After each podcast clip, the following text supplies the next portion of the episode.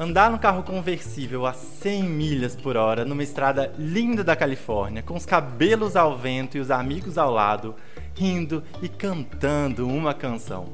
Se isso não é ser jovem, o que mais poderia ser?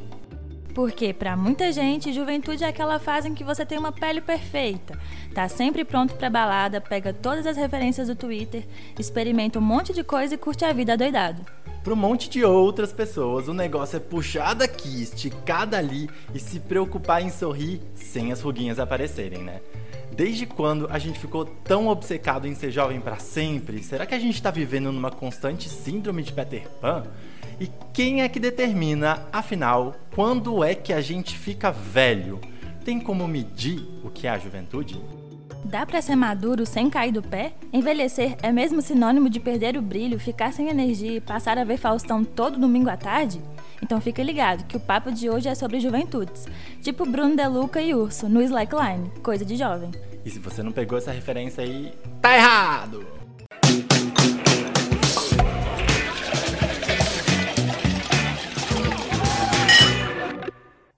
E aí, jovens, tudo bem com vocês? Eu sou o João Raia. E eu sou a Paula Cardoso. E já tá tudo pronto para mais um episódio do Trend Jovem, o um podcast de comportamento jovem da No Clima S2. E o tema do rolê é: o que é ser jovem?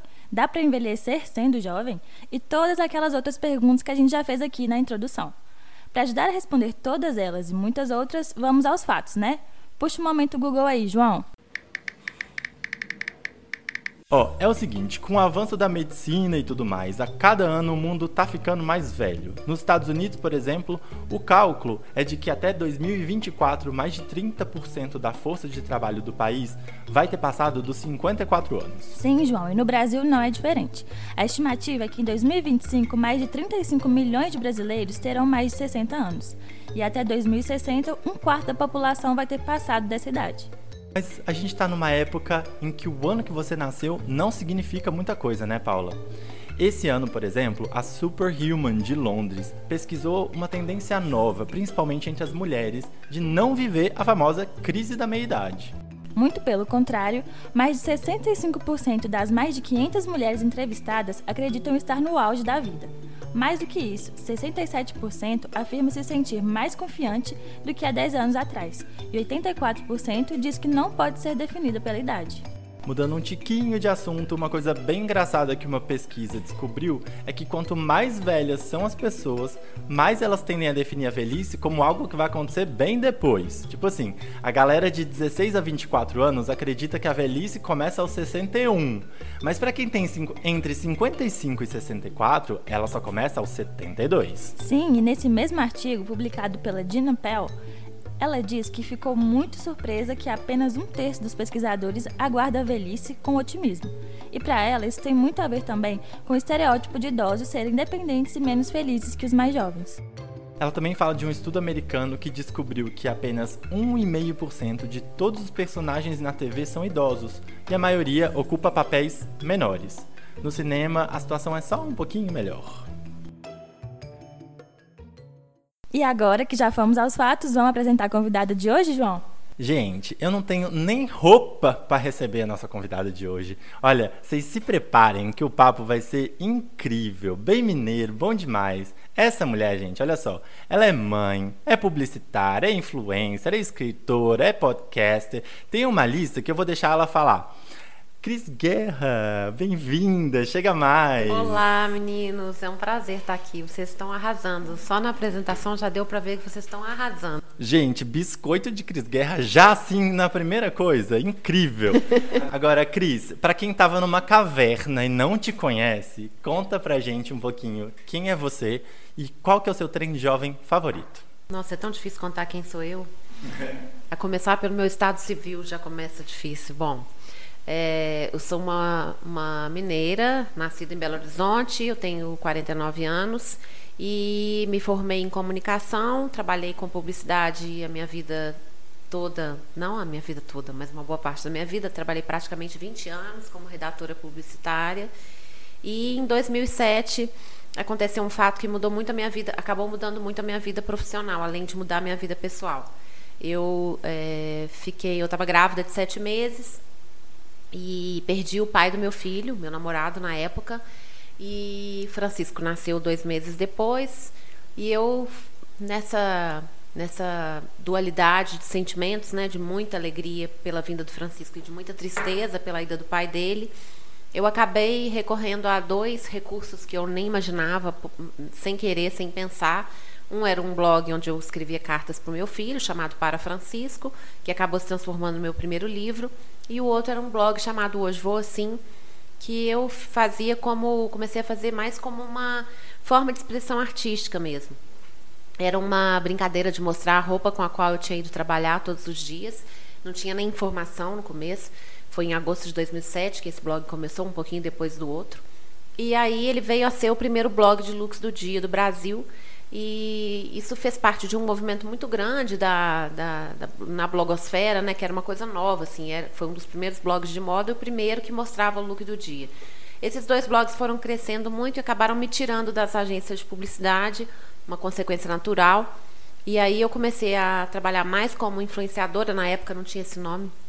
O nome era blogueira, depois a gente começou até é um nome que começou a ficar um pouco pejorativo. Eu não gosto muito de ser chamada de blogueira, porque infelizmente tem um peso um pouco estranho, até porque tudo que o que eu ajudei a criar, né, o movimento que eu fiz parte, eu acho que acabou gerando um outro movimento um pouco deturpado, que é das vidas perfeitas. E eu acho que a história do blog é exatamente o contrário, é a vida a vida palpável, a vida a vida real, né? Então, a minha história era muito interessante porque num blog eu chorava, eu falava de amor, falava de, de saudade, falava da minha maternidade, né, para o meu filho ler no futuro. E no outro blog eu posava de modelo de uma maneira super divertida, sempre me divertindo, mas não era uma cultura da perfeição. E o que aconteceu depois disso é que né, depois vieram milhões de blogs brasileiros de moda, principalmente moda e comportamento. E eu acho que eu, eu me diferencio um pouco é, não que eu seja a única, eu acho que tem uma grande maioria de blogs que, que cultuam uma coisa mais é, tendência de moda, é, perfeição e tudo mais, e tem outros que são mais pé no chão. São mais são blogs que falam da vida real e é, é nessa pegada que eu gosto mais. E depois disso eu comecei a fazer palestras também, contando um pouco a minha história, né? Porque eu acabei sendo uma, uma pioneira no empreendedorismo digital, principalmente de moda. É, e aí acabei começando a escrever, eu que era redatora, comecei a escrever é, para a imprensa mesmo, comecei a escrever crônicas. Aí fiz meu segundo livro, que é o Modo Intuitiva. Depois dele, eu escrevi um terceiro livro com a Leila Ferreira, que é uma jornalista mineira que é 17 anos mais velha que eu. Depois eu fiz um livro chamado Mãe, que é uma crônica sobre a maternidade, que foi transformada num livrinho presente, como é, ilustrada, assim. E tenho dois últimos livros que são é, coletâneas de crônicas, porque eu acabei escrevendo na revista Encontro, depois na Veja BH, aí depois fui para Pais e Filhos, para a revista Canguru. Hoje eu escrevo na Pais e Filhos na Vida Simples. Então, é, acho que hoje eu posso falar isso tudo, né? E atualmente eu tenho um podcast que fala, é, na verdade, de um assunto que eu poderia considerar que ele é um contraponto ao, ao, ao podcast de vocês, mas eu acredito que não. Acho que a gente fala, fala da mesma coisa, que são as Perennials, que é um podcast que eu faço, faço com a Daniela Zupo, com a Fernanda Ribeiro e a Natália Dornelas, e quem produz é o Rodrigo James. É um podcast de mineiros também, é, com sotaque mineiro, com muito orgulho, mas que já está começando a ficar conhecido no Brasil todo. Nós somos todas ma maiores de 40, né? Assim, nós vamos de 43 a 49, eu sou a mais velha.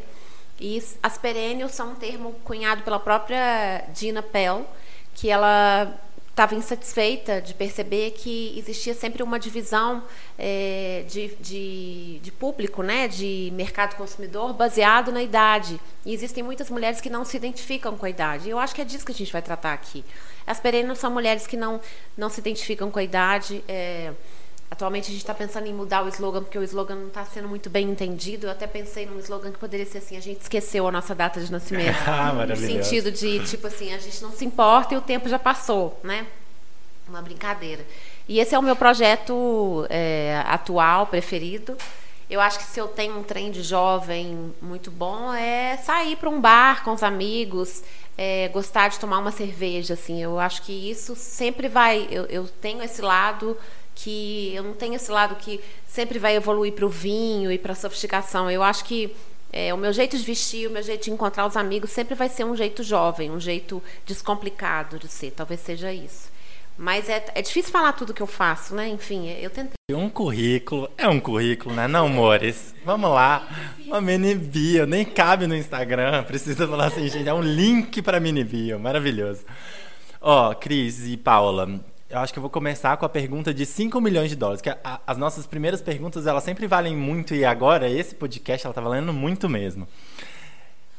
Para vocês, o que que é ser jovem? É uma pergunta super fácil. Como a gente, enquanto sociedade, está construindo essa ideia de juventude? Como que a gente está vivendo isso? E será que a gente está comprando é, de fato essa ideia? A bola está com vocês, meninas. Olha, eu na verdade tenho a resposta na ponta da língua, que eu acho que para mim ser jovem é não enrijecer as ideias. Eu acho que a gente começa a envelhecer quando as, as ideias começam a enferrujar. É quando a gente não quer mudar de lugar, não quer mudar de ideia, não quer mudar de, de perspectiva e tem tudo muito, muito, é, muito engessado na cabeça. E eu acho que uma palavra que é muito atual, que é o desaprender, que é tão importante hoje quanto quanto aprender, né? É, é uma palavra que está muito clara na minha vida. E eu tive um exemplo muito, muito forte, que é a minha avó, a vovó Juju. Eu falo muito dela, eu me sinto muito parecida com ela, mas assim, se eu for um décimo do que ela foi, já estou muito feliz. Ela morreu com 95 anos, era uma, né, assim, fisicamente uma velhinha, parecia um gnominho, assim, ela era pequenininha, muito fofa e, e mexia no jardim o dia inteiro, o tempo todo estava lá colhendo as folhas no jardim, ela estava sempre abaixada, ela era até meio corcunda e muito culta, muito antenada em tudo. E morreu assim, é, bem de saúde, né? Ela teve uma coisa e morreu, ficou uma semana no hospital e acabou morrendo. Mas ela, para mim, é o exemplo. Eu falo que ela não teve tempo de envelhecer. Então, eu acho que, para mim, a juventude está na maneira de encarar a vida, ou seja, no espírito mesmo. E disso eu, eu tenho absoluta certeza. É claro que tem outras coisas que a gente. É claro que é sempre melhor parecer jovem, a gente quer parecer jovem, né? Mas eu acho que a verdadeira velhice começa por aí. É quando você enferrujou, literalmente, é, do ponto de vista espiritual. Entender a juventude para a gente aqui na No Clima é o nosso maior desafio. É o nosso maior desafio hoje, vai ser para sempre o nosso maior desafio. A gente fez um dossiê completo sobre o que é ser jovem e no final dele a gente fala, olha, isso é que a gente vê hoje, mas pode ser que amanhã você atualize a página e o conteúdo seja totalmente diferente. Porque a juventude é isso, a gente falou lá, a gente não consegue bater, cravar em pedra o que é ser jovem, mas a gente consegue ver alguns indícios, que é justamente isso que você estava falando. A gente coloca três indícios lá principais, que são a abertura para contato com novas pessoas e ideias, que pode ser traduzido por esse não enferrujar da cabeça quer colocar à prova suas próprias certezas, admitir a possibilidade de mudar de ideia, ter a capacidade de se relacionar de forma empática com iguais ou diferentes. Também é ser curioso, que é questionar o mundo e a si mesmo, e buscar por autoconhecimento, que é construir e desconstruir a cada dia a própria percepção de si, em busca de ser fiel às suas vontades e verdades, à sua personalidade, independente dos padrões sociais. Então, a gente conseguiu resumir bem resumidamente o que seria ser jovem para a gente, depois de uma longa busca. Então, vai lá, gente acessa o, o dossiê tremjovem.nuclima.com, o que é ser jovem, que lá a gente traçou esse caminho todo para chegar até aqui. E a gente ainda está descobrindo. Né? Todo dia eu, como uma jovem de 24 anos, descubro que é ser jovem. A minha mãe descobre que é ser jovem na idade dela. E é muito importante a gente seguir perseguindo esses comportamentos e tentando entender as pessoas como jovens.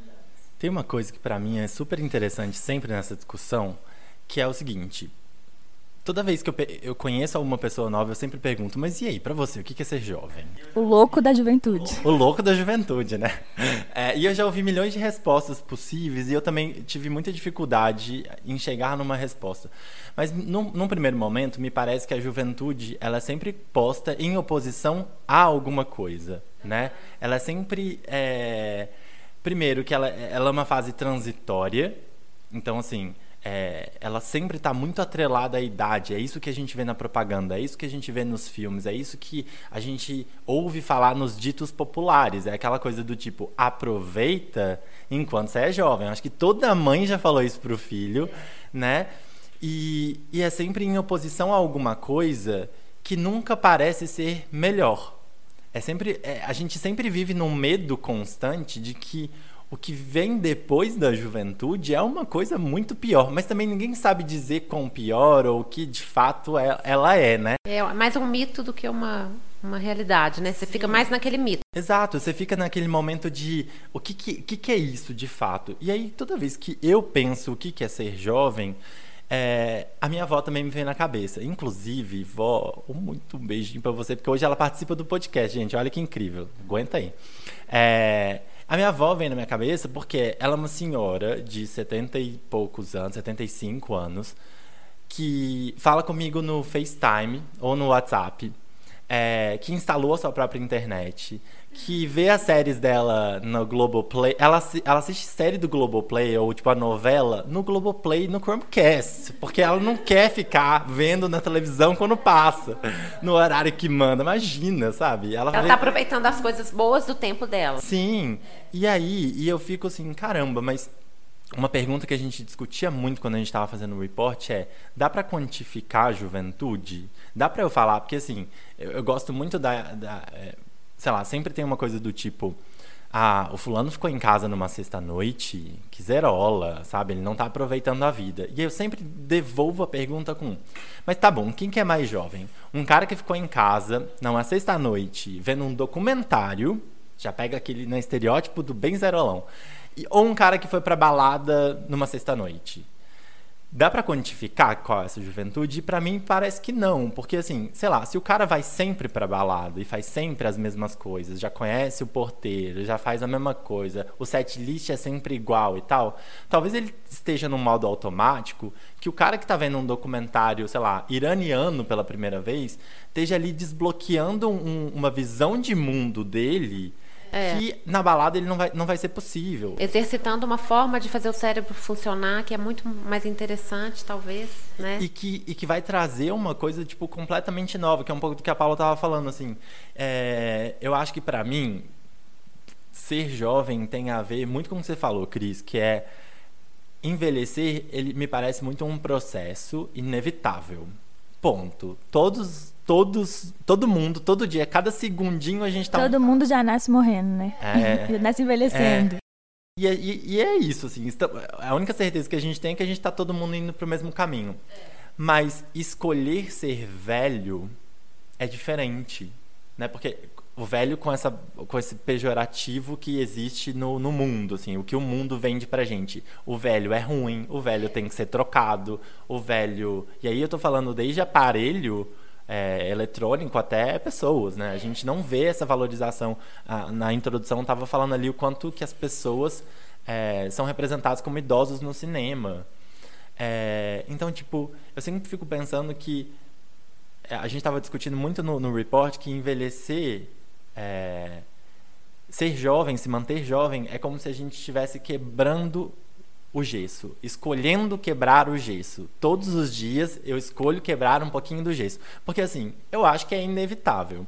Você vai se conhecendo, você vai conhecendo os outros, você vai sabendo, você vai virando uma criatura de hábitos, você vai sabendo o que faz sentido para você, que tipos de perrengue você está disposto, que tipos de perrengue você não está mais disposto. Que tipo de luta que você quer travar ou não. É, e isso tudo, se você ficar descuidado, pode te engessar que é aquela coisa, ah não, eu só gosto do vinho vermelho, eu só gosto do, da marca tal. E aquilo vira tão hábito, tanto uma religião, que você não consegue sair dali. Eu acho que ser jovem é o cara virar e falar assim, olha, eu adoro esse vinho X, mas hoje eu vou provar um gin. Eu vou viajar para um lugar que eu nunca fui. Eu vou conversar com uma pessoa que eu nunca conversaria. É... E eu acho que tentando voltar um pouquinho e devolver para vocês as, a, a, segunda parte da pergunta, que é o que, que a gente enxerga hoje, o que está sendo vendido dessas juventudes possíveis. É, e eu queria ouvir um pouco de vocês, assim. É, o que que, quando a gente fala jovem, o que que a gente vê e se essa imagem tá legal ou não? É, eu queria fazer um contraponto ao que você falou, porque, na verdade, por exemplo, eu me sinto muito mais velha quando eu, eu eu sei que eu era muito mais velha quando eu era mais jovem, no, no, sentido do eu era muito mais ranzinza. Hoje eu acho que eu sou uma pessoa muito mais autoastral, muito mais bem-humorada. E eu tenho uma frase que eu adoro, porque É, eu falo que a juventude é uma doença que o tempo cura, que eu acho que existe uma, existe uma certeza das coisas na juventude que na que no, quando a gente vai ficando mais madura a gente não a gente abandona essas certezas. E é como se fosse assim ok se não for assim ok. Então quando você pega a comparação entre o cara que vai para balada e o que fica vendo um documentário iraniano é, eu vejo um lado que pode ser assim ele não está preocupado com o que os outros pensam dele, o que está vendo no documentário iraniano, e às vezes aquele que está saindo, que era eu, quando mais jovem, ai, nossa, hoje é sábado, eu não vou sair, meu Deus, eu não vou ver, não vou paquerar, né? Porque, assim, eu era obcecada para arrumar namorado, que foi assim que eu fui educada. É né? o FOMO, né? Que é o Fear of Missing Out, aquela Exatamente, coisa de... é. Tipo, ai, as pessoas estão vivendo e eu tô aqui no sábado à noite, né? É, tem muito uma preocupação com o que o outro pensa, com como, como você é vista. Ai, será que eu estou sendo visto e tudo mais. E aquele cara que está ali vendo o documentário, na boa, ele está mais amadurecido com os desejos dele, com as coisas que ele escolheu para si. E eu acho que a juventude está mais, tá mais relacionada a isso. Inclusive, eu acho que a juventude de hoje a nova geração, ela é muito mais conectada com as coisas que ela quer. Ela sabe melhor as coisas que ela quer. Na nossa época, a gente seguia um script muito pronto. E hoje em dia, os scripts são inúmeros. Então, na verdade, é, eu acho que o conceito de juventude, pelo menos para mim, é claro que eu estou indo muito além. O conceito de juventude, para mim, tem a ver com quase que uma leveza, é, um, um, é uma flexibilidade, uma versatilidade. Mas, por exemplo, se você fala com a pessoa assim, é, por exemplo, ah, não, eu quero poder pensar diferente, experimentar coisas novas. Eu não quero me sentir jovem só. É, eu não acho que eu só me sinto jovem desse jeito. Eu posso simplesmente falar, não, gente, eu sou jovem, sabe por quê? Porque eu sei que eu gosto de cerveja mesmo, não vou experimentar vinho, não, não estou afim, foda-se. Entendeu? Eu acho que o ser jovem é também o ligar o foda-se. Assim, no sentido de usar o foda-se a seu favor, sabe? E, e, é nesse sentido que eu acho que a gente chega mais perto. Quando a gente fala de intergeracionalidade, que é uma coisa que é muito comum hoje, eu convivo com muita gente jovem o tempo todo, é, que é uma forma de diversidade, eu acredito que a próxima bola da vez da diversidade seja falar sobre os, os mais velhos misturados com os mais jovens, como você mesmo deu o exemplo do, do, do cinema, dos comerciais.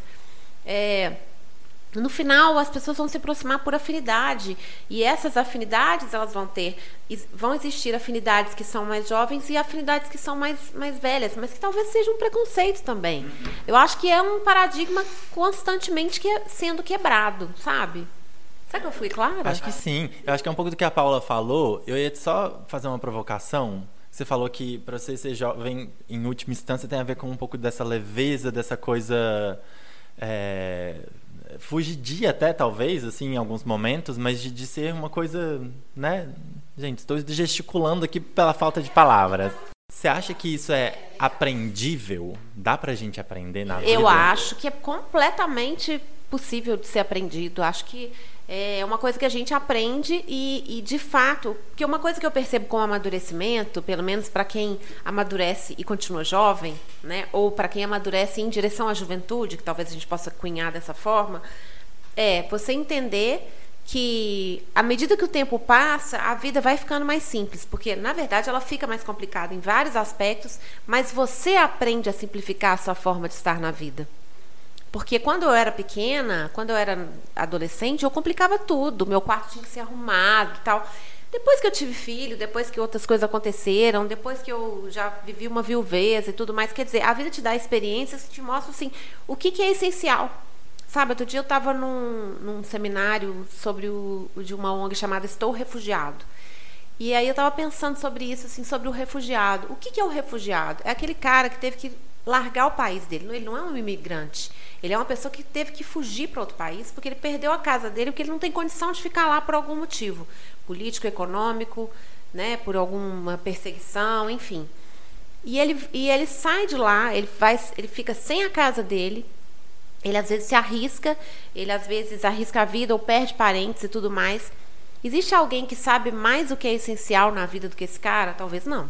Que é aquela coisa do se você tiver que sair correndo agora, o é, que, que você leva? E é uma pergunta dificílima. E eu acho que o amadurecimento traz isso pra gente. Só não traz para quem é muito turrão, entendeu? Porque, em geral, o amadurecimento vai te trazendo assim, o que, que é importante para mim hoje, né? Isso vem junto com o botão de foda-se ficando mais evidente, assim, né? você já E aprender a falar não, que é junto com foda-se, né? Que você aprende que você tem que falar não, é, porque a maior parte da vida você falou sim, achando que seria bom, mas quantos sims você falou que eram nãos para você? Então, eu acho que essa a questão da juventude é a natureza não é assim à toa, né, gente? A gente vai aprendendo a viver, porque é para isso que a gente está aqui no mundo mesmo, né? E quando gente... Porque se a gente tivesse aprendido a viver, a gente não estaria mais aqui, né? Sim. A pessoa que já aprendeu a viver, o Buda lá, vai, né, desaparece logo. As pessoas mais evoluídas, você vê que as pessoas são as piores pessoas continuam vivas, né? Eu acho que ser jovem tem a ver com ter, tem a ver com ter sentimentos bons, não ter amargor, rancor, é, mas... Saber perdoar. Eu acho que isso tem a ver com, com juventude. Você não acha assim. que a velhice traz, pode trazer esses sentimentos ruins? E aí acho que a juventude talvez seja justamente essa luta de, de não deixar isso tomar conta? Eu acho que quem, quem envelhece com esses sentimentos não está envelhecendo de fato, assim, não está não está caminhando para um bom caminho. Eu acho que com o tempo a gente tem que se despir das coisas, sabe? Desapegar. Eu acho que é isso. A gente vai desapegando, desapegando de sentimentos que não te, que não te servem, é, até da grana, até do dinheiro, porque você vai descobrindo que o tempo é curto, sabe? E quando você descobre que o tempo é curto, outro dia eu falei isso, a gente nasce rico, né? A gente nasce rico de tempo. E a gente só tem noção, porque é a mesma coisa que se a gente viesse ao mundo com uma carteira muito cheia, tipo assim, você vem ao mundo com um milhão na conta. E aí, uma determinada hora da sua vida, você fala assim: opa, o dinheiro está acabando. É nessa hora que você fala assim: é, agora o negócio está pegando. É mais ou menos isso que acontece com, na, no envelhecimento. Você percebe que, que o seu tempo é pequeno, que a sua saúde tem que ser mais cuidada. E quando você é jovem, você fala: não, vou comer esse doce, beleza, vou comer isso aqui, beleza, essa fritura. Depois você começa a questionar. Cada coisa que você come, você fala: ai meu Deus, doença. Né? Aí fala: ai meu Deus, não fui na ginástica. Né? Então, assim, tudo passa a contar. É, tudo fica muito mais. É isso, seu tempo vai diminuindo. Eu tava pensando aqui o que é, que é pra mim ser jovem. Pra mim antes era muito difícil ser jovem, quando eu era mais nova ainda. Eu sentia uma pressão muito grande de ter que ser jovem. E aí, principalmente quando eu entrei na faculdade, eu entrei naquele universo ali, vindo do interior e tal totalmente diferente. Os jovens não eram jovens como eu era jovem. E eu senti uma pressão enorme de ser aquela jovem eu acho que isso me fechou, eu me fechei ainda mais por causa disso, porque eu não me via naquela juventude, naquela coisa. É, as pessoas. Não, na verdade, acho que eu nem sabia direito como eu queria ser, mas eu via que eu não era aquilo que estava sendo vendido e que eu tinha que ser. E hoje eu sei que eu já tenho 24 anos, mas olhando para trás, eu hoje falo assim: eu sou muito jovem. e eu gosto muito de ser jovem, eu adoro estudar juventude, porque eu acho que é isso, aos poucos. Não sei, Hoje eu me identifico mais com a juventude que eu tenho contato também. Acho que eu aprendi a escolher os comportamentos e as pessoas que me fazem sentir bem, me sentir bem com a minha juventude. E é um pouco do que você falou mesmo, que a geração, as gerações mais novas elas estão vindo desconstruindo muita coisa, que acaba construindo melhor para a gente, para cada um em si, o que é ser jovem, como que a gente quer viver a nossa vida. Então eu acho que hoje eu me identifico mais com o que a gente constrói sobre juventude, porque a discussão é mais aberta, a gente fala mais pluralmente sobre juventude. Acho que a juventude de hoje é mais aberta a, a discutir as coisas, aceitar novos conceitos. E você falou uma coisa quando você estava falando é uma palavra que eu acho que vem muito com o envelhecimento, na minha opinião, né? Com o envelhecimento, de, quando eu digo das ideias, né? Do, da postura de vida, é uma certa arrogância. Que às vezes o muito jovem, algumas pessoas muito jovens são muito arrogantes naquilo que elas pensam, naquilo que elas têm certeza, né? E essa arrogância só faz você perder, porque eu acho que tem a ver com a juventude você ter consciência da sua ignorância sobre várias coisas. E é tão saudável você falar, nossa, eu tenho tanto para aprender. Tem uma coisa que eu acho incrível. Esses dias eu estava assistindo uma entrevista da, é, da Andréa Beltrão com o Bial. Ela foi falar sobre o filme da Abby, enfim. Ai, tô louca pra assistir. É bom. É? Mas é um pouco estranho. É que eu fui assistir Bacurau, é maravilhoso. Ah, a gente já deu a dica de Bacurau, assim. Vamos aproveitar o momento Cris citando Bacurau pra gente falar, vá ver Bacurau de novo, assim, porque é um filme... Sem, sem ler a sinopse, eu não li nada, fui lá e melhor ainda, é. É, e eu, eu tava vendo uma entrevista dela, e aí ela o, o Bial fez um texto de abertura incrível em que ele falava assim que ela é uma pessoa que cultua talvez as palavras mais difíceis no trabalho dela, que é o eu não sei. E há muito tempo atrás também eu comecei a pensar um pouco sobre a potência do eu não sei e como que isso está muito ligado com essa coisa da juventude, porque é, eu tinha até anotado para falar um pouco sobre a arrogância aqui depois, que eu acho, eu acho que é muito isso, assim, a gente vem num salto alto gigantesco, assim, do tipo, eu sei de tudo do mundo, e eu quero o mundo desse jeito, e eu acredito nisso, e tananana.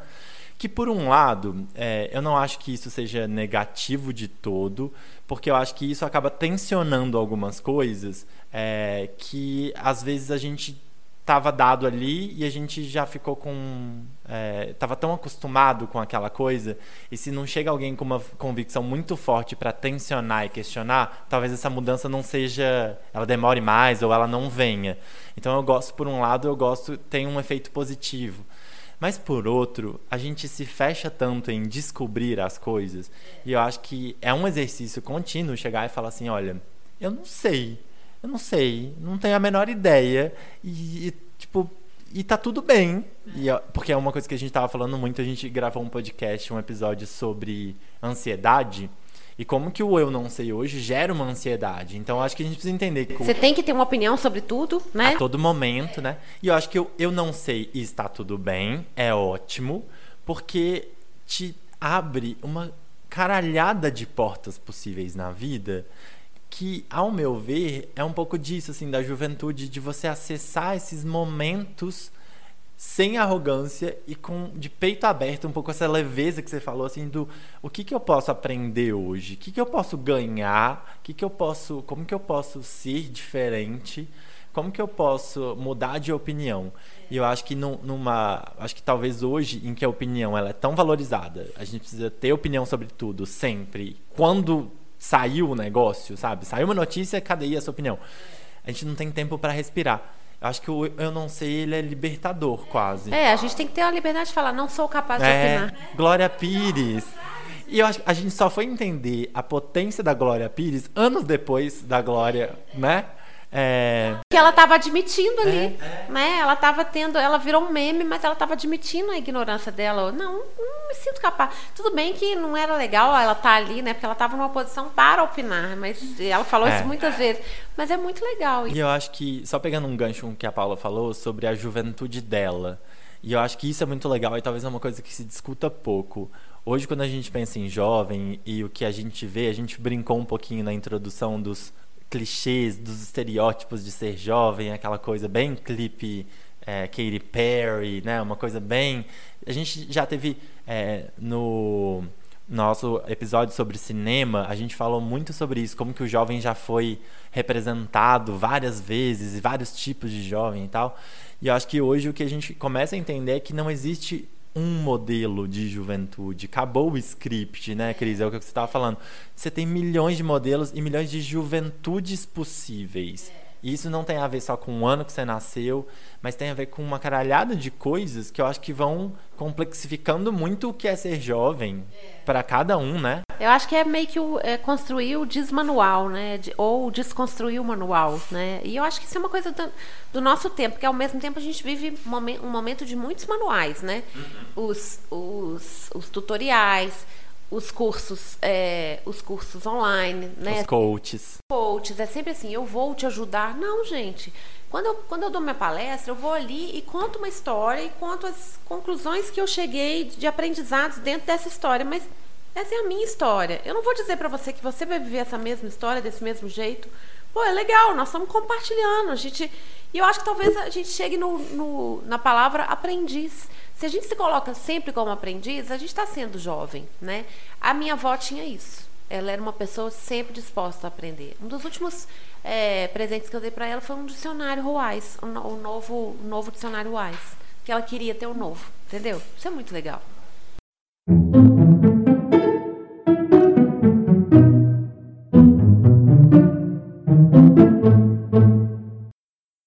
Juventude tem prazo de validade, a gente está falando aqui que tem muito a ver com a cabeça, com a forma que a gente se comporta.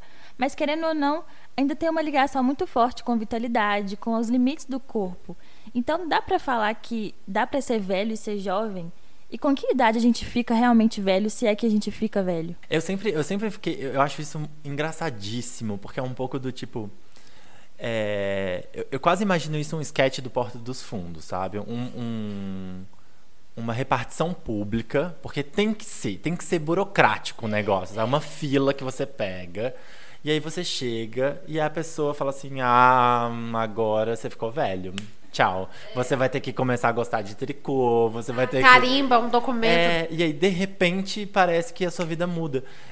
Acho que é muito louco a gente pensar que, por muito tempo, a ideia de que a idade, né, era esse, essa repartição pública, era esse lugar que você entrou, ó, passou dos 50, passou dos 40, passou dos 60 Tipo, pronto, o seu, o seu passaporte está carimbado, favor, mudar de hábitos, de roupa. Você não pode ter, né? Você não pode ser mais quem você era. Isso é uma loucura.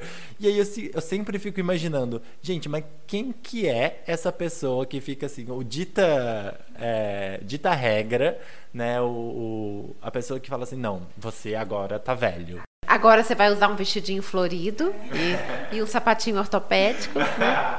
Eu acho que, eu acho que existe sim uma validade do corpo. Uhum. É, eu que estou é, cruzando o cabo da boa esperança, que é essa coisa de, né, fiz 49, fiquei muito pensativa em relação a isso e muito feliz também, porque eu acho que é uma, uma vitória, né? Eu acho que agora que deixei o cabelo branco, é, eu falo, gente, esse, esse cabelo branco é uma medalha de prata, né? É legal, é você assumir de um jeito legal. Passou o tempo, tá tudo bem. Minha mãe morreu com 55, imagina. Então, eu tô num caminho vitorioso porque tá tudo bem comigo, de saúde, né? A gente tem que pensar assim. Eu acho que, do ponto de vista do corpo, existe sim uma validade. Eu acho que é, tem um momento que o corpo começa a decair e isso é visível. Você percebe e você tem que aprender a lidar com isso de uma maneira bem humorada, é, sem deprimir, porque é difícil sim. Para uma mulher é difícil você entrar na menopausa, tem um significado simbólico muito forte, ainda mais no mundo que é machista, né? A gente vive num, num, país muito machista, muito ligado ao corpo, em que o homem pode ter cabelo branco e é charmoso, ele pode ter ruga e é charmoso, ele pode ter verruga e é viril, ele pode ter um nariz grande e tudo bem, ele é, nossa, ele é um charme, ele tem mau hálito, ele é um charme, ele tem barriga, nossa, ele é maravilhoso. Ele é macho, ele, ele é, é homem. macho, ele é homem, né? E a mulher não, ela é obrigada a se submeter a várias coisas. E eu no meu espírito cada vez mais desbravador, eu gosto de de, de provocar essas coisas assim. Eu deixei meu cabelo branco não para provocar os outros, mas também existe por, por trás desse, desse, desse experimento de deixar o cabelo branco, ver a reação das pessoas, né? Então eu vejo muita gente olhando para mim achando moderna, e vejo muita gente olhando para mim achando que eu tô doente, né, e tudo mais. Você pintava antes? Eu pintava de preto durante muitos anos. Acho que eu fiquei com ele preto muitos anos. De vez em quando eu pintava de deixava ele mais claro, mais mais castanho assim, mas ah, sei lá, deve ter uns 10 anos que eu tô com cabelo preto.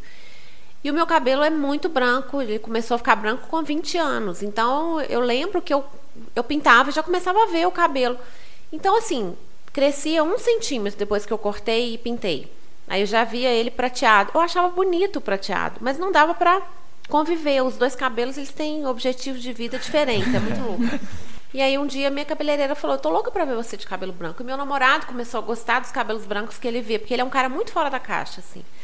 E aí eu me senti encorajada e comecei a fazer as perênios. A gente falou um dia sobre cabelo branco, falei: "Vou deixar o cabelo branco". E aí eu deixei tipo dois centímetros crescerem e fui lá na minha cabeleireira tipo esperando, né? Pra, mas você fica com cabelo de duas cores, duas cores, uma coisa meio gambá, assim, gambá do desenho animado. Lembra de um gambá assim que é, exatamente. E aí ela falou: vamos cortar, vamos, vamos, vamos cortar bem curtinho, quase raspado. Eu falei, que isso, imagina. Aí no mesmo dia eu falei, tá bom, então beleza. Aí eu queria ver a cor do cabelo branco, eu queria ver como ele era, né? E queria ver como ele funcionava com a minha pele. Então, assim, é uma coisa que me libertou, foi legal. Eu não sei se eu vou continuar, se eu vou pintar, se não vou pintar. Pretendo continuar, pretendo deixar crescer, pretendo fazer vários cabelos brancos diferentes e tal. Mas, assim, isso, é, isso mexe muito com as pessoas. Eu acho que eu estou muito preparada, porque eu, tô, eu, eu, sei lidar com o olhar do outro, né? Eu, eu nunca fui uma beleza convencional, então as pessoas já olham para mim, né? Depois fiquei conhecida, as pessoas já olhavam para mim, tatuada, já olhavam para mim. Então eu já estou acostumada com os olhares alheios, né? Mas assim, é, eu acho que a questão física é uma questão. Não adianta a gente negar. Eu acho que talvez seja mais, é, mais envelhecido essa postura de achar que você tem que ser jovem a qualquer preço. Então, você chega nos 50 anos, você usa roupas sensuais e roupas de ginástica, quer ser a gostosona. Eu não acho que é por aí. Acho que tem mulheres que são felizes assim, mas eu não vou gostar de estar nesse estereótipo, né, da gostosona. Eu tenho que mostrar minha sensualidade a qualquer preço. Eu acho que você vai entendendo quais são as suas outras qualidades. A minha sensualidade, ela está muito mais relacionada à minha inteligência do que ao meu corpo. Ela poucas vezes esteve ligada ao meu corpo, né? Eu acho que eu sou tem muito mais um charme do que. Então você vai aprendendo quais são seus verdadeiros potenciais. Mas é fundamental você entender onde, que tá, onde estão os limites do seu corpo, para você falar, não, olha, eu quero envelhecer jovem. Então, não no sentido físico, mas no sentido de cuidar bem do meu corpo, de entender. Porque eu acho que aquela pessoa que envelhece e continua bebendo muito, é, tendo comportamentos jovens, querendo namorar mulher, é, pessoas muito mais jovens, né? Pode até querer também, mas sabe aquele cara que separa da mulher de 50 e só pega a menina de 20, assim? Ranço. É, é uma coisa que, tipo, parece que ele quer. É, é aquela pessoa que continua vivendo para os outros. Ele, ele envelheceu, mas não amadureceu. Acho que é isso. E parece que não quer sair dos 20 anos, né? É, como se sair dos 20 anos fosse um grande problema. É. Fosse ruim. É. A minha mãe, hoje ela tá com 50 e poucos anos. E ela tem uma resistência muito grande com o envelhecimento. Mãe, é pra você ouvir mesmo, tá? Ela passa no shopping e vê aquelas lojas de sapato ortopédico. Ela fala: Filha, se comprar isso pra mim quando eu for velha, eu vou tacar na sua cara esse sapato. Eu não quero essa coisa horrorosa. Mas é porque eu acho que, na verdade, o problema dela não é com o envelhecer, mas sim com todas as coisas que envolvem esse envelhecimento que as pessoas esperam que você passe a fazer e tal. Eu estava falando sobre o seu fiscal da idade, outro dia eu fui brincar com ela, me ferrei. Ela nunca cuidou de um cacto na vida. Agora ela aposentou e está com uma horta, toda cuidando da horta. Molha, faz o negócio tudo direitinho. Aí eu falei assim: é, mãe, tá gostando de planta igual a minha avó, hein? Tá chegando. Ela falou assim: agora eu tenho tempo para fazer o que eu quero, hein? Então foi isso. Tipo assim, acho que ela tá descobrindo agora também que ela pode sabe, ainda dá tempo de fazer tudo que ela quiser, mais tempo do que ela teve a vida toda, trabalhou fora, tinha que ela ainda me ajuda muito, mas tinha preocupava muito com o futuro de filhos, ela vivia pra gente de certa forma. Não que isso seja ideal, tá, gente? Maternidade não é isso. Mas eu acho que o envelhecer também, a maturidade, ela traz uma liberdade que tá nisso, sabe? Que a gente vai, que eu imagino que a gente redescubra com a idade também. É, acho que acho que o envelhecer tem a ver com essa coisa do libertar-se, né? Que é que é, é ligar o foda-se, mas às vezes não é só isso. E tem uma história da curva do U, não sei se vocês já ouviram falar, que é aquela curva que é, a pessoa começa feliz e ela vai baixando e aí quando ela chega no 45, 50, ela está no período mais infeliz da vida dela. Eu não acho que é o meu caso, mas eu acho que eu sou exceção. É, de acordo com as pesquisas, é, depois que ela vai saindo dos 50 e indo para os 60, a felicidade dela aumenta, né? Porque tem isso, as prioridades mudam. Você começa a entender que o que você quer é poder escolher suas coisas, poder dedicar o seu tempo àquilo que você quer. Você já sabe melhor o que você, você para quer. de viver para os outros, né? Uhum. É, tem uma coisa que eu acho que é engraçado, que eu estava pensando isso antes do, do podcast hoje, que é sobre a própria palavra envelhecer ela carrega, toda vez que a gente fala envelhecer, ela já carrega o velho no nome. E na nossa sociedade, o velho é ruim, né? A gente tem um pouco dessa arrogância, é, porque querendo ou não, a publicidade ela é jovem, ela vende vitalidade, o cinema, a, a moda televisão. só põe, né, assim, modelos é. jovens, mesmo que a roupa seja para mulheres mais velhas. Mais velhas, exato. Então, tipo, é, é, a gente respira isso tudo, a gente é sufocado na real por por isso tudo, por esse, por esse padrão. Então, o, o velho ou envelhecer, ele tem, um, ele tem uma carga negativa muito grande. E é engraçado, eu tava pensando, será que isso acontece em outras línguas? Eu gosto muito de, de, de fuçar etimologia, fuçar outros, outros lugares. E aí eu fui ver, cara, como que envelhecer em inglês é aging?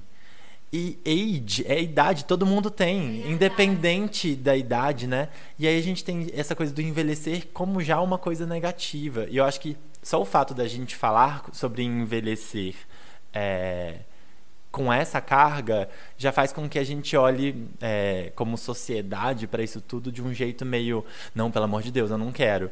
É, eu acho que tem uma coisa do corpo, e eu acho que o fato da gente estar nessa sociedade também faz com que a gente comece a pensar coisas é, sobre o nosso próprio corpo. Então, vou fazer um, um, relato pessoal, que é aquela história. Eu acho que você, você começa a entender que você está ficando mais velho e que o corpo vai, vai, vai pedindo arrego em alguns momentos. É, para mim, o melhor teste é um porre, uma bebedeira. A maneira como você responde a esse porre. No dia seguinte. O dia seguinte, você vai chegando no, nos 18 anos, você tá lindo, pronto para outra, pleníssimo no dia seguinte. Você vai entrando na faculdade, aí vai vindo estresse, prova, não sei o quê, você, mas você vai, você tá ali, tananã. Você chega no dia seguinte, é aquela, putz, tô meio ruim, mas você faz o quê? Você rebate com bebida, né? Aquela, aquela atitude completamente inconsequente. Aí você vai chegando, vai saindo da faculdade, você vai falando, não, vou aqui tomar uma cervejinha, não sei o quê. Depois do trabalho. Depois, é, o dia que você exagera um pouco, isso já, já, já pede. Eu tô quase chegando nos 30 agora. Nossa, tem uma cara de novinho. Ai, gente, olha. É. Eu, eu sinto muito isso. O dia. Gente, esses dias eu bebi um pouquinho mais da conta. E o dia seguinte parecia que tava assim, meu Deus, acabou pra mim, sabe? Cadê o botão de reset? Deixa eu voltar aqui, porque assim, nunca mais vou fazer isso. E já vem aquelas coisas de, nossa, eu não aguento, não sou mais jovem. É, eu tava fazendo yoga, tô fazendo yoga de uma forma constante e tal.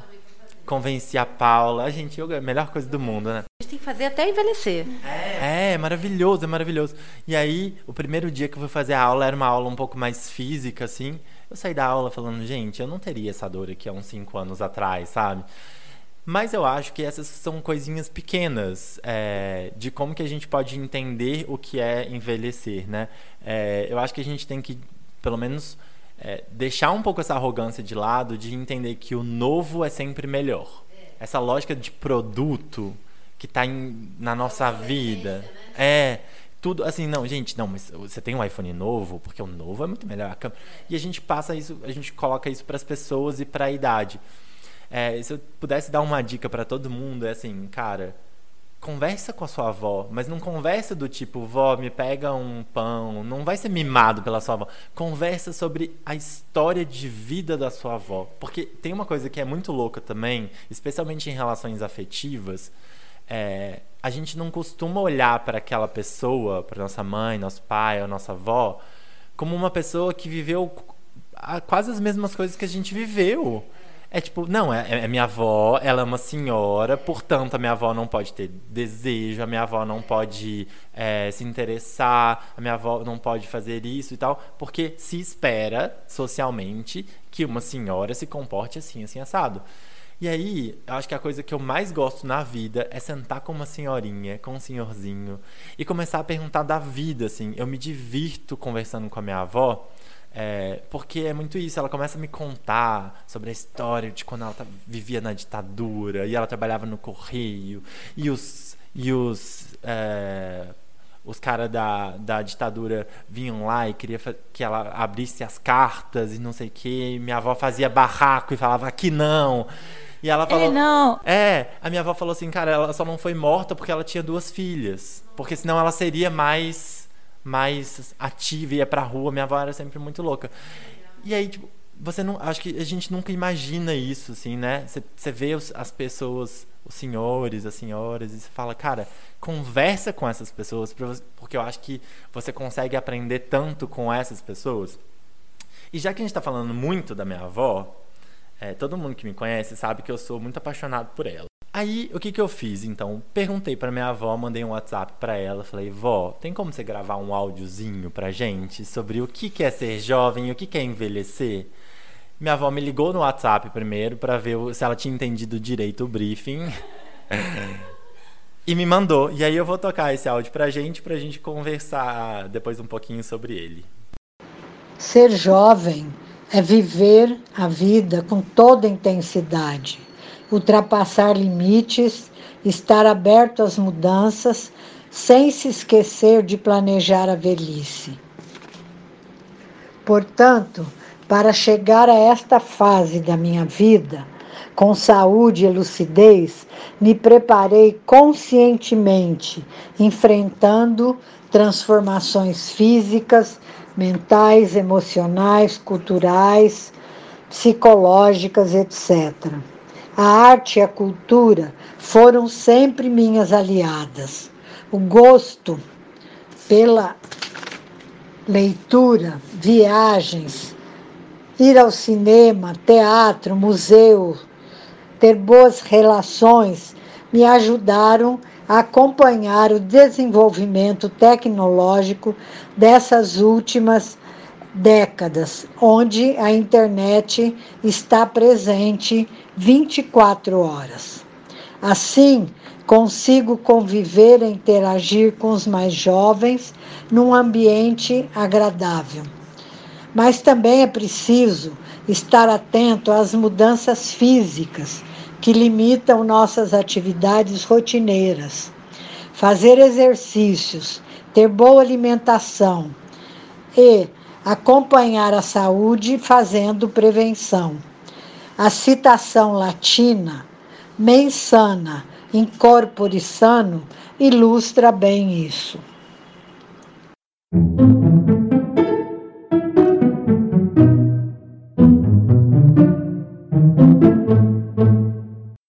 Qual que é o nome dela? Miriam. Ai, Miriam, eu não vou falar Dona Miriam porque você é muito jovem. Miriam, você é linda, Miriam. Que lição, né? Sensacional. Uma coisa que eu achei mais legal, assim, disso tudo é que ela. É, ela conversando comigo, falando sobre um monte de coisa que ela faz e tal. Minha avó é uma pessoa que não para quieta em casa. Ela viaja todo ano. Ela aposentou, a primeira coisa que ela fez foi ir para Paris, porque era o sonho da vida dela. Ai, ela, ela tá tinha tão trabalhado. Não é? Ela tinha trabalhado a vida inteira, ela nunca pôde fazer isso. A primeira coisa que ela fez foi um treat yourself. Assim, ela chegou e falou: vou. É, e desde então ela viaja todos os anos, ela não para em casa, ela fica no cinema todos os dias. A minha avó sabe muito mais o que está acontecendo na vida do que eu. É, ela tá sempre muito antenada. E aí o que eu achei mais bonitinho foi que ela escreveu um textinho, assim, pra ela estar tá super preparada, porque ela falou assim, nossa, mas podcast e tal, precisa ter É, uma desenvoltura. Muito lindo. Onde que ela mora? Ela mora em São Paulo. Ah, tá. E, e aí eu- uma coisa que eu gosto muito disso, que tem muito a ver com o que ela fala e tem muito a ver com o que a gente estava falando, que é sobre é, isso assim, o- a, a gente saber que vai envelhecer e se preparar para isso. É, não é negar. É. Ser jovem não é negar o envelhecimento, né? E se preparar para isso. Tem uma coisa que eu acho, só para trazer uma outra pessoa maravilhosa aqui, bem simplinha, que chama Fernanda Montenegro. Ela tava, fez 90 anos, estava dando uma entrevista para Folha. E aí perguntaram para ela como que ela lida assim com essa questão de, pô, 90 anos, né, uma supercarga e tal. E ela fala que e se ela pensava na morte, alguma coisa assim. Que eu acho sempre uma pergunta meio estranha pra uma pessoa que tem 90 anos, né? Quase como se quisesse que a pessoa morresse logo, mas enfim. Mas eu acho que é uma pergunta corajosa, né? Ela É, é. pensar nisso. E ela é. virou e falou o seguinte: eu tenho dó de morrer. Eu tenho pena. Porque tem tanta coisa na vida que, que legal. eu quero aprender, que eu quero viver e não sei o que, que me dá dó de deixar isso tudo. E eu acho isso tão bonito, que é uma coisa que, tipo, tem muito do que a gente tava falando hoje no início, assim, de você estar sempre é, com essa leveza, disposto a ver coisas, disposto a falar eu não sei, a desaprender e tal. É, então acho que isso é muito legal.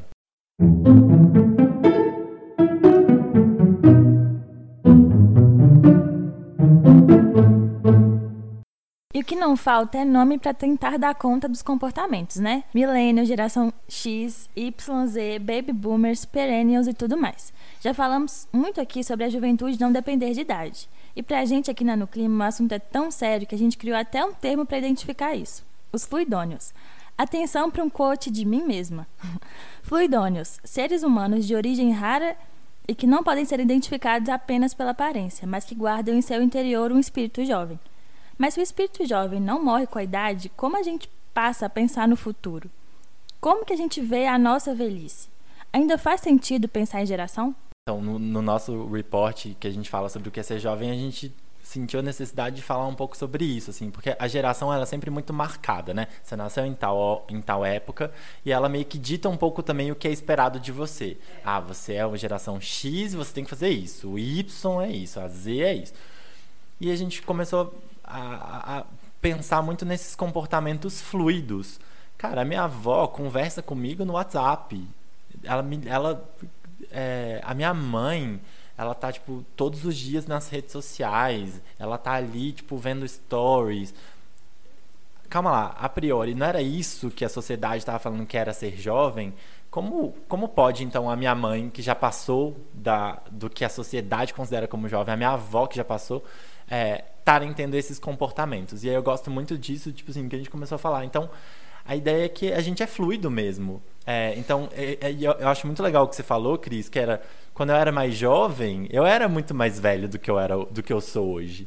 E é um pouco isso. Eu acho que a gente vai acessando nossos momentos de juventude durante a vida inteira. Não tem como ser jovem 24 horas por dia. Eu acho que em espírito, talvez sim, mas em atitudes, em comportamentos, a gente vai acessando. Tem hora que a gente é mais, tem hora que a gente é um pouquinho menos, tem hora que. E tem hora que é legal ser velho também. Você fala assim, ah, não, tô velha, vou dormir agora, né? Tipo, ah, não, tô, tô velha pra isso. Tem dia que você não tá afim de fazer sexo. Sabe essas coisas, assim? É, é natural.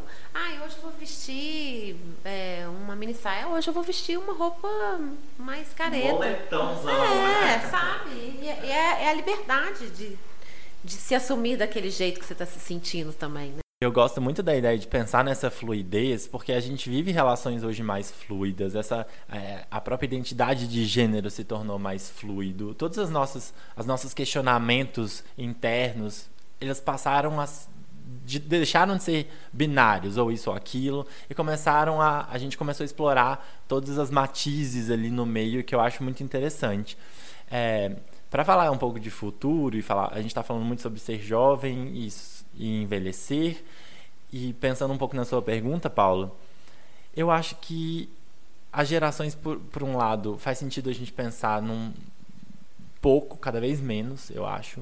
É, eu acho que em algumas alguma instância é, é, aquela coisa do tipo, o que, que você assistia quando você era pequeno, sabe? O que que estava ali fazendo? Eu acho que isso acaba unindo, é um pouco de é, Sandy Júnior. É compartilhado. É, né? Sandy Júnior voltar e aí de repente tá todo mundo. Mas eu acho que a ideia do compartilhamento hoje também é um compartilhamento mais fluido. A possibilidade de eu e a minha avó assistirmos a mesma série na Netflix. Eu e o Francisco, por exemplo, meu filho, que a gente assistiu Friends inteirinho. Oh. E eu vou assistir Friends pro resto da vida, gente. Porque Friends, ele marcou uma época, mas ele é eterno, ele é Exato. maravilhoso.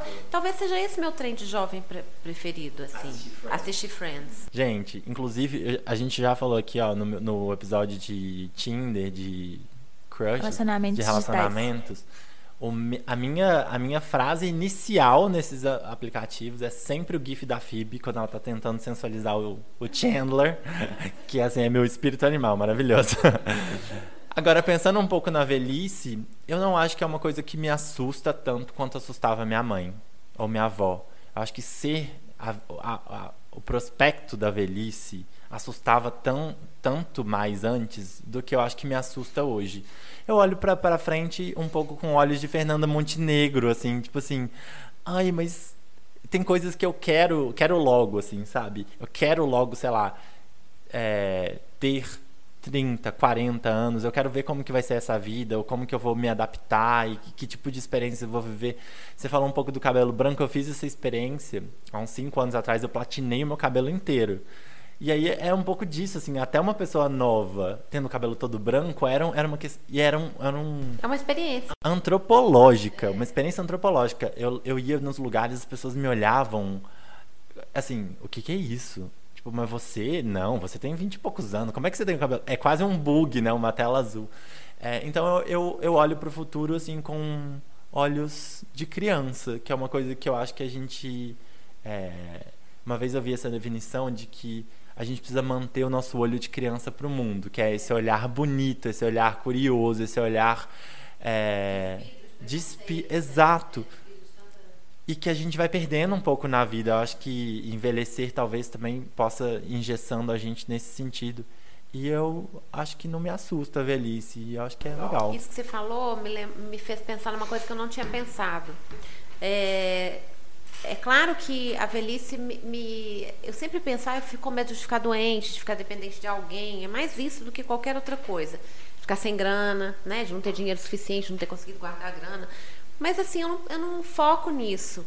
E aí, quando você falou é, que você vê com bons olhos, eu lembrei, uma, eu pensei uma coisa que eu não tinha pensado antes, que essa história de experimentar o cabelo branco um pouco mais cedo do que talvez eu imaginasse, sei lá, eu achasse, eu achava que talvez eu fosse assumir meus cabelos brancos com 60, 70. Teve uma época que eu falei, ah, não sei, acho que nunca, né?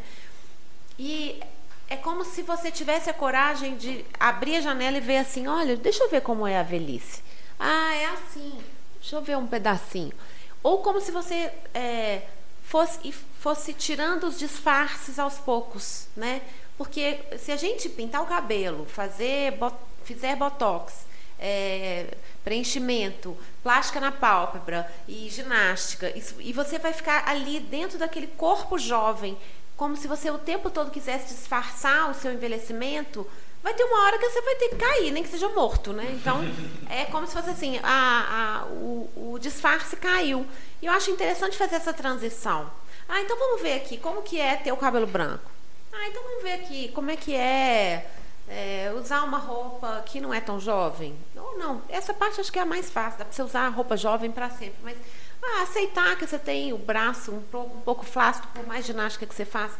É isso, é ir aceitando o tempo numa forma de transição, porque a gente não muda de uma coisa para outra, é, de uma hora para outra. Tudo é transitório. E tem um lado interessante que eu gosto de analisar quando você encontra alguém com quem você vai envelhecer, né? É uma coisa que não aconteceu comigo, porque eu fiquei casada dois anos e meio, depois me separei, aí comecei a namorar o pai do Francisco, a gente ficou um ano e meio juntos, ele faleceu, então nós não tivemos, né, não tivemos nem futuro direito. Depois disso eu namorei outras pessoas, cheguei a me casar de novo, fiquei dois anos e meio casada. Eu acho difícil o formato casamento. E hoje eu estou há quase dois anos com meu namorado, né? Então eu tive vários relacionamentos. E eu sempre penso assim, quando eu olho para o Alê, eu falo, pô, eu quero envelhecer com ele, né? Ele já tem cabelo branco também, ele é, ele é três anos mais novo que eu, mas a gente está mais ou menos junto. Eu acho que tem uma coisa bonita do envelhecer junto, porque como o tempo vai passando, você não vai vendo o envelhecimento do outro muito. Todo dia você está vendo aquela pessoa. Quem está de fora, que encontra um dos dois ou o casal, fala, nossa, fulano e fulano envelheceram, né? Porque ficou um tempo sem ver. Mas o envelhecimento, ele é um processo diário, né? E que se a gente olha para ele todos os dias, a gente não percebe, igual o filho crescendo. A gente precisa ver foto antiga para falar, nossa, agora que eu estou vendo como o Francisco estava menor aqui, né? Então, acho que aceitar essa, esse dia a dia é bonito também. Eu não faço ideia de como você quando eu for velha. Não sei. Eu não me preocupo também. Eu acho que ainda tem muito uma preocupação de tipo, você vai fazer tatuagem? E quando você for velha, se você é uma velha tatuada, sim, eu e todos os outros velhos que eu conheço seremos todos tatuados e belíssimos. Eu acho que é, não sei, eu vou tô curiosa para saber como é que eu vou ser velha, mas eu acho que vai ser legal.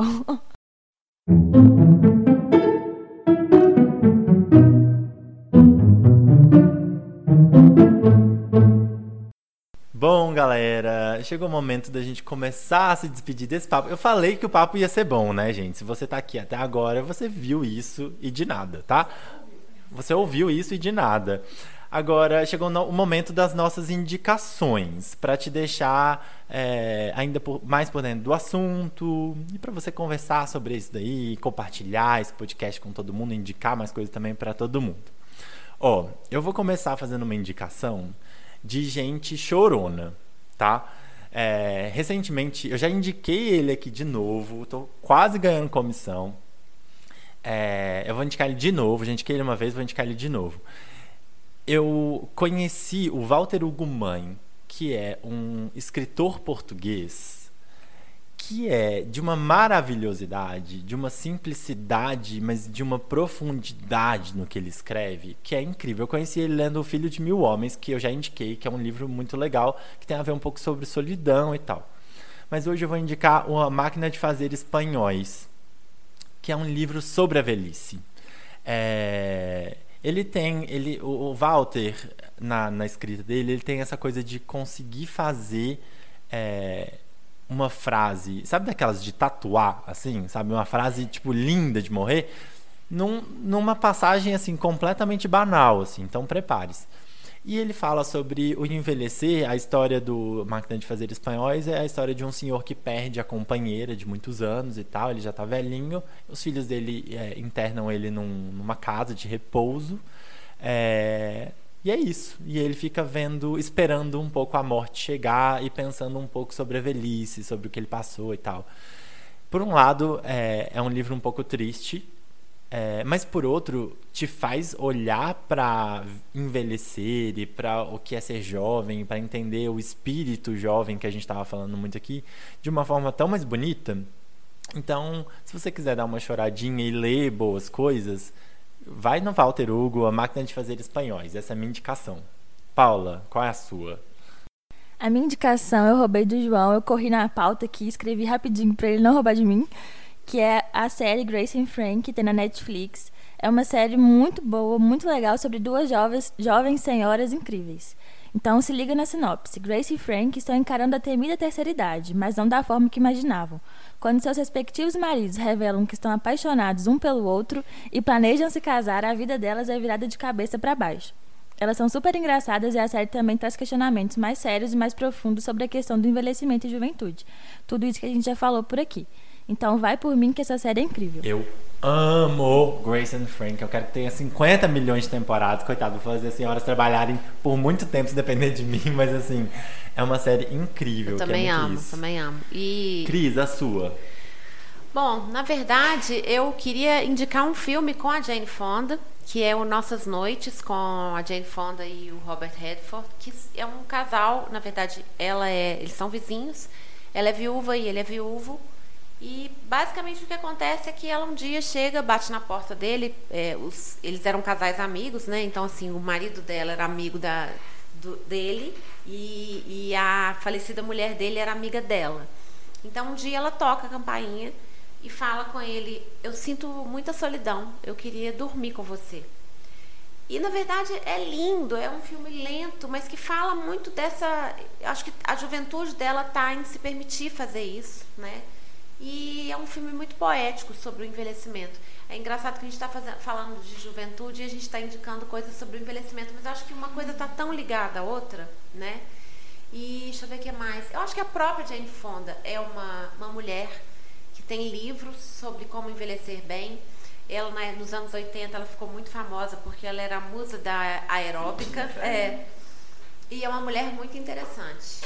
É, e tem um outro livro que eu quero indicar, que é o livro da Costanza Pascolato, que ela acabou de lançar, chamado A Elegância do Agora. Eu comecei a ler, é, ainda não, não continuei. A gente vai até fazer um lançamento desse livro com o próximo livro que, do qual ela também participa, que chama-se O Fio da Trama, que nós vamos fazer aqui em Belo Horizonte, no Sempre um Papo, no, pelo projeto Sempre um Papo, o lançamento no dia 17 de novembro, no Grande Teatro do Palácio das Artes, com entrada gratuita por ordem de chegada. É, somos nós, as Perênios, entrevistando a Costanza Pascolato, a Consuelo Blocker, filha dela, e a Alessandra Blocker, porque elas as três escreveram um livro chamado Fio da Trama, que conta a história da Gabriela Pascolato, que é a mãe da Costanza, depois da Costanza e das duas, Alessandra e, e Consuelo. Então é uma história de mulheres perênios, né? Muito dessa, de tudo que elas já passaram, superaram e tal. E a gente recebeu o livro, ele nem foi lançado ainda, a gente recebeu o PDF para ler, porque nós vamos fazer, cada uma vai, vai poder fazer uma ou duas perguntas para elas. Muito chique. E ó, e claro, perennials também, né? As perennials, é, acho que tem tudo a ver.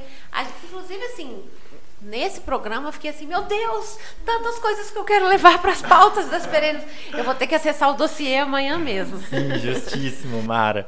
Gente, ó, é, só pegando um, um, levíssimo gancho aí que eu lembrei que a Cris falou da Jane Fonda e a Paula falou The Grace and Frank, que é a Jane Fonda e a Lily Tomlin.